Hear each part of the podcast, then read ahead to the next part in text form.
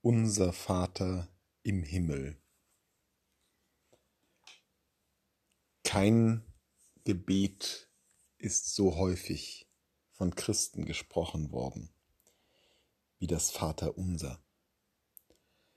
Für die allermeisten der Gläubigen und auch für viele, die inzwischen nicht mehr sich als zugehörig empfinden zur Kirche, ist das Vaterunser Kernbestandteil ihres Erinnerungsschatzes. Gerade für diejenigen, die glauben, ein tägliches Gebet. Vielleicht die Worte, die man am allerhäufigsten ausgesprochen hat. Und selbst für Menschen, die weit weg sind, aber doch irgendwann mal zu diesem Kreis dazugehörten, vertraute Töne, die sie vermutlich selbst dann noch äußern könnten, wenn ihnen vieles andere entfallen ist. Es ist uns ganz nah, Vater unser, der du bist im Himmel. Und in dieser Nähe kann es sein, dass uns manchmal die Dramatik der Ansprache entgeht. Die Nähe, die sich einerseits konstituiert, ist phänomenal.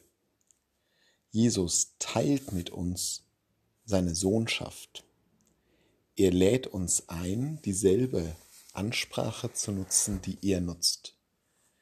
Jene Ansprache, die für uns Menschen zu den zentralsten Uransprachen gehört die für die meisten von uns das erste oder zweite Wort sind. Mutter, Vater, Mama, Papa. Das lädt Jesus ein, auch uns zu benutzen. Diese unglaubliche Intimität, die es nur zwischen Eltern und Kindern so gibt, die öffnet Jesus für uns. Und er fordert uns auf. Es ist nicht nur ein Angebot, nein, es ist eine Aufforderung. So sollt ihr beten. Vater. Und dann im nächsten Halbsatz, der du bist im Himmel. Die totale Überlegenheit Gottes. Im geografischen Sinne und natürlich auch im übertragenen Sinne. Die Spannung, die da zwischen Nähe und Distanz liegt, auf allerkürzester Strecke.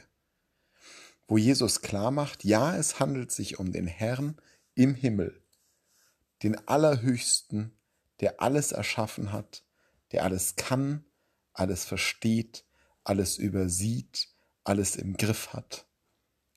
Und zugleich der liebevolle Vater, die liebevolle Mutter, die uns näher ist, als irgendjemand anders es sein könnte.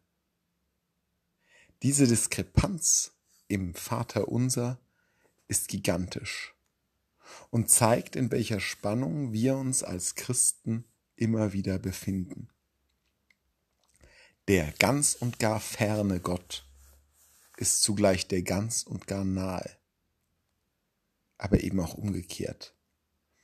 Der Gott, den wir Vater nennen dürfen, ist zugleich der, der all unser Verstehen übersteigt, der in unzugänglichem Lichte wohnt, den keiner gesehen hat, außer dem Sohn.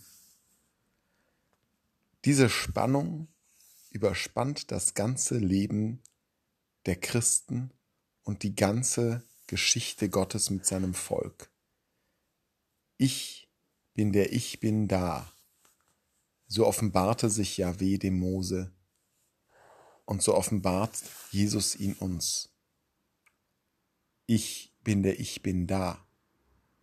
Da ist er als Vater. Aber das Ich bin, das absolute Sein, ist verborgen im Himmel. Wir dürfen ihn Vater nennen, und sollten nie vergessen, dass dieser Vater uns doch auch immer wieder unendlich fern ist.